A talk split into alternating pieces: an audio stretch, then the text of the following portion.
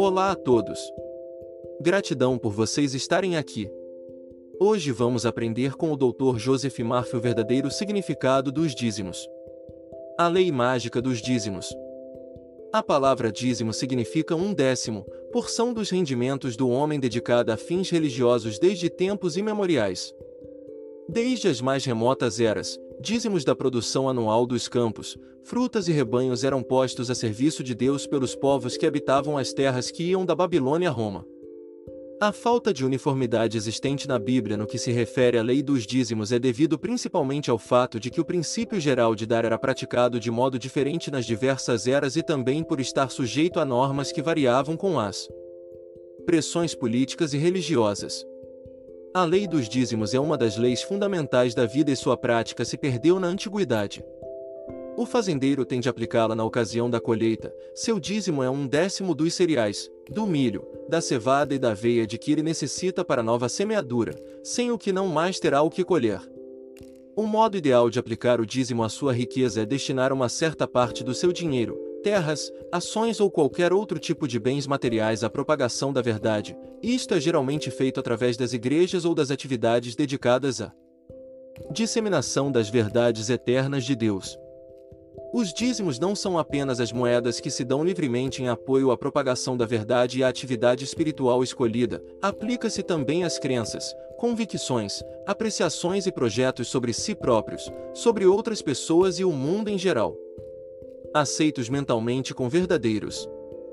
Tudo aquilo que conscientemente se aceita e acredita como verdadeiro sobre nós mesmos, sobre Deus e sobre o universo constitui também pagamentos, impressões, definidos feitos ao tesouro do seu próprio subconsciente.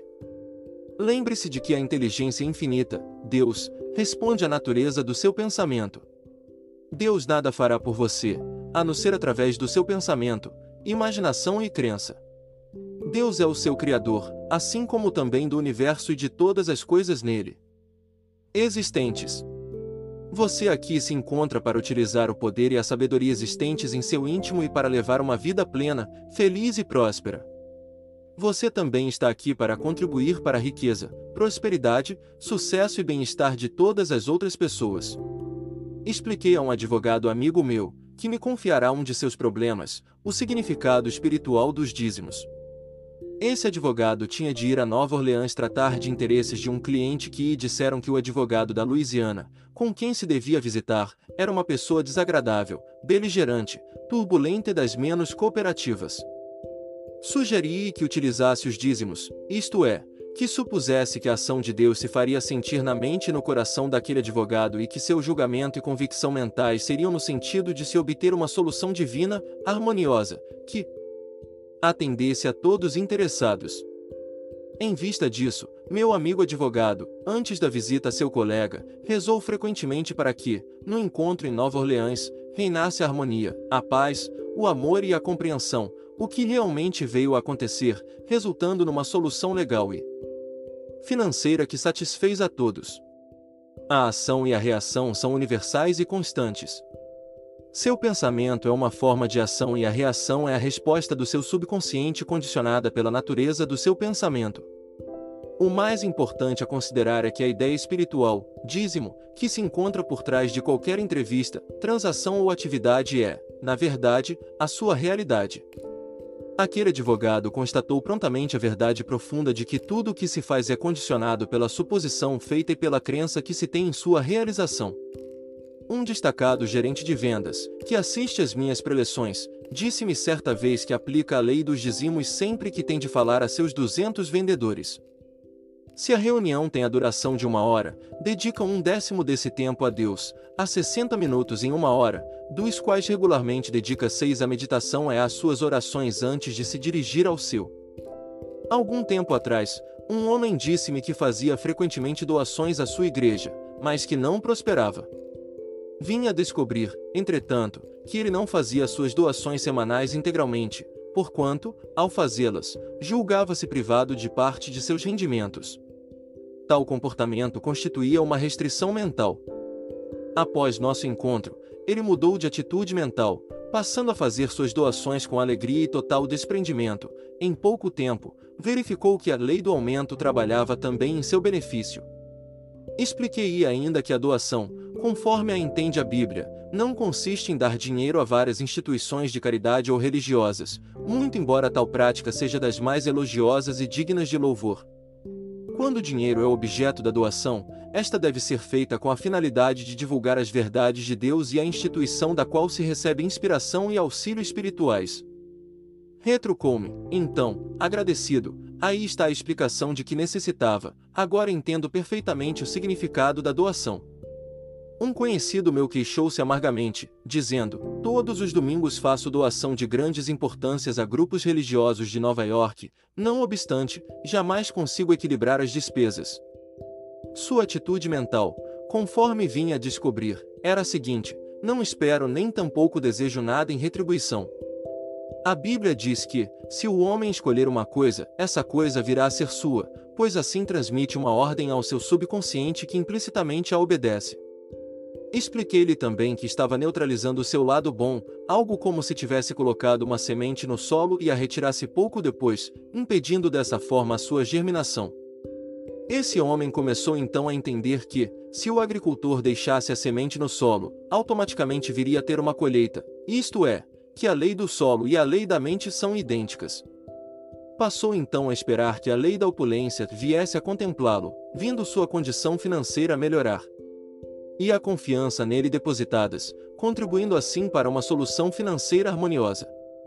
Um artista destacado revelou-me certa vez os resultados maravilhosos que obtiveram com suas orações com o objetivo de obter beleza. Esta era a sua oração: Deus é beleza indescritível, harmonia absoluta e amor sem limites. A beleza infinita do ser infinito flui gloriosa e sublime através da minha mente meus dedos são divinamente guiados para retratar na tela a beleza, a ordem, a simetria e a proporção. Tudo aquilo que eu pintar será eternamente um elemento de beleza e alegria. Todas as cenas e todos os quadros serão uma dádiva de Deus ao homem. Ele fixou essa oração, ideia e beleza, em seu subconsciente, que posteriormente, assim sensibilizado, veio a ampliar e a multiplicar tudo aquilo que o impressionara. Seu subconsciente ficou impregnado de beleza, capacitando-o a produzir pinturas maravilhosas. E você acha que ele teve alguma dificuldade em vendê-las por um bom preço?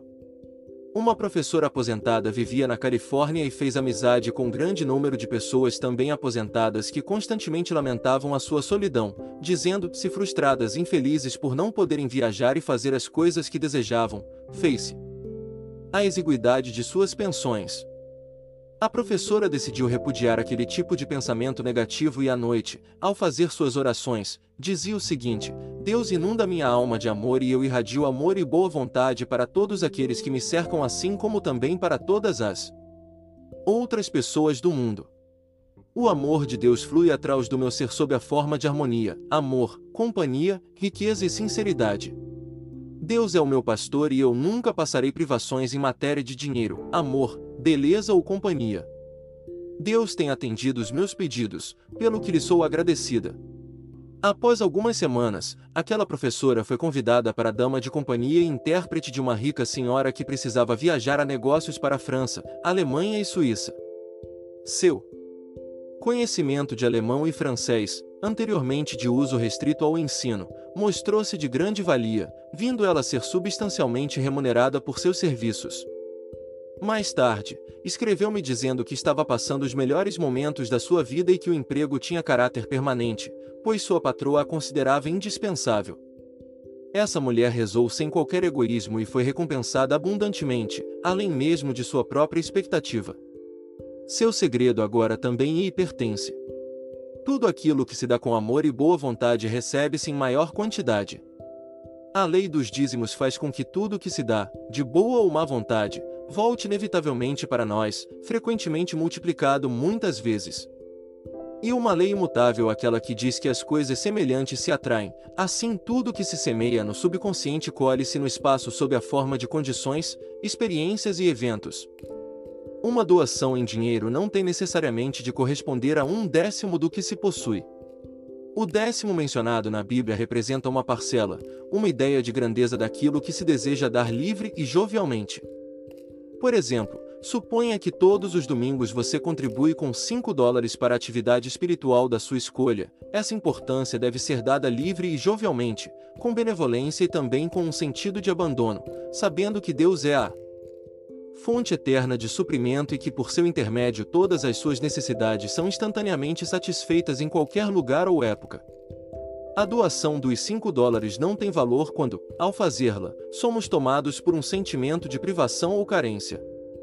A doação forçada ou por dever ou por medo não obedece à lei dos dízimos. Tal atitude mental, muito pelo contrário, acarreta um estado de privação. Ao fazer uma doação, separe a importância que deseja dar de todo o coração e afirme silenciosamente ou não, cedo está a importância livremente e Deus a multiplicará extraordinariamente. Ao proceder desse modo, você está inserindo em seu subconsciente a ideia de grande riqueza, que ampliará sua fortuna sob aspectos infinitos. Este é o significado da seguinte citação bíblica: Dai e dar-se ao vosso regaço ser-vos lançada uma boa medida, bem cheia, bem calcada e bem acogulada, pois com a mesma medida com que medirdes aos outros, sereis igualmente medidos. Lucas 6:38 Contribua regularmente para as boas causas, sem quaisquer condições.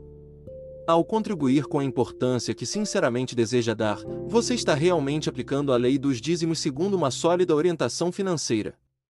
Ao se decidir pela adoção dessa correta e dinâmica atitude, você sentirá o desejo de dar mais e mais, alegre e feliz, pois seus rendimentos se ampliarão rapidamente, com base na lei de dar e receber.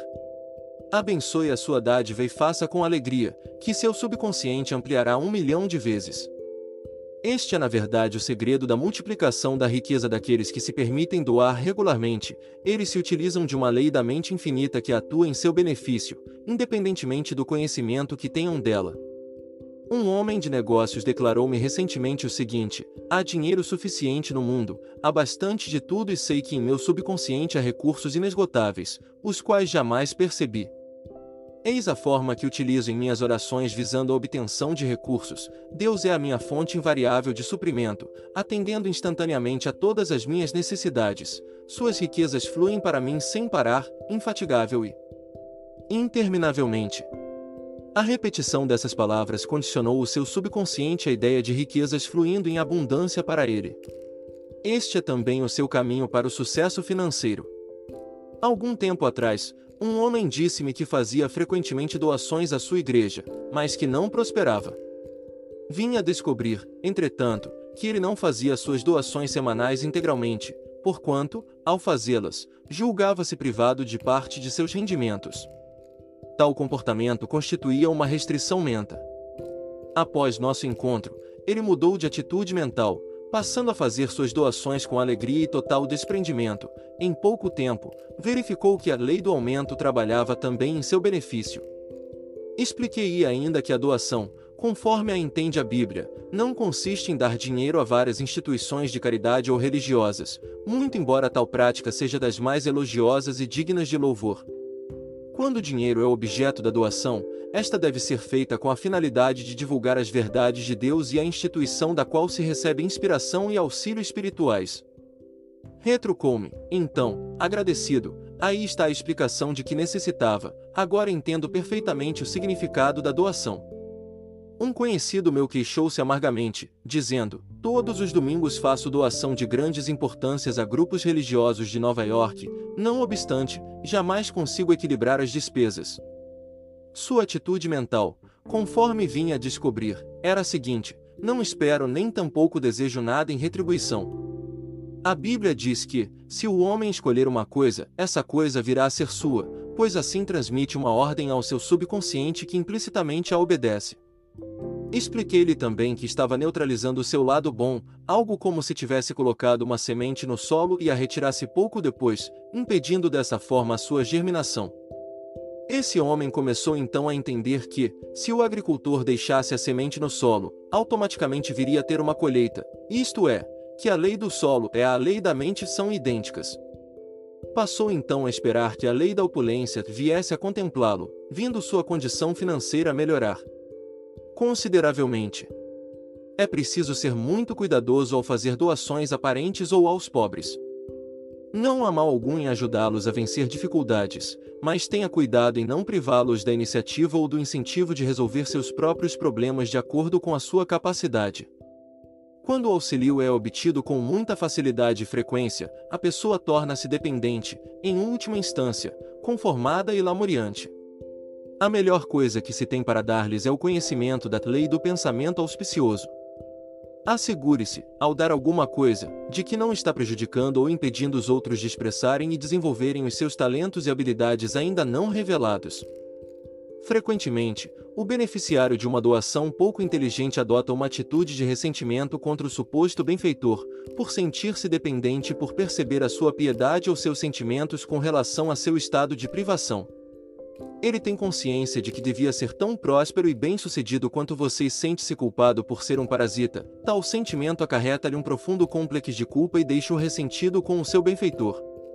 Transmita-lhe o conhecimento das leis da mente e dos caminhos do espírito, que não mais aceitará qualquer coisa, seja uma colher de sopa ou um terno velho, pois assim você lhe terá revelado a sua própria capacidade de alcançar o seu tesouro interior, no qual poderá abastecer-se de todas as riquezas que lhe foram dadas pelo Ser Infinito desde as origens dos tempos.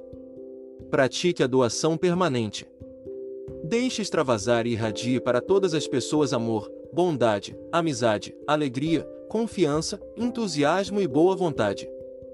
Não é possível dar-se apenas um décimo dessas coisas, pois elas não podem ser divididas ou multiplicadas, por serem eternas e ilimitadas no tempo e no espaço. Essas qualidades e atributos de Deus existentes em seu íntimo jamais envelhecem. Além disso, não existe carência de amor, bondade, beleza, paz, alegria, suavidade e sinceridade, por emanarem igualmente de Deus e serem também eternas, intermináveis e infinitas. Não se pode considerar aquilo que é autêntico à base de porcentagem, nem mesmo a riqueza. Mas a riqueza pode fluir para você na medida das suas doações. Deixe extravasar as riquezas dos céus, de coragem, fé, esperança, apreço e gratidão e, na medida que o conceder, Deus só acumulará com suas bênçãos, sob forma financeira bastante tangível. Trazei o dízimo todo à casa do tesouro, para que haja mantimento em minha casa e provai-me nisto, diz Jeová dos exércitos, se não vos abrir eu as janelas do céu e não derramar sobre vós uma bênção até que não haja mais lugar para recolherdes. Malaquias 3:10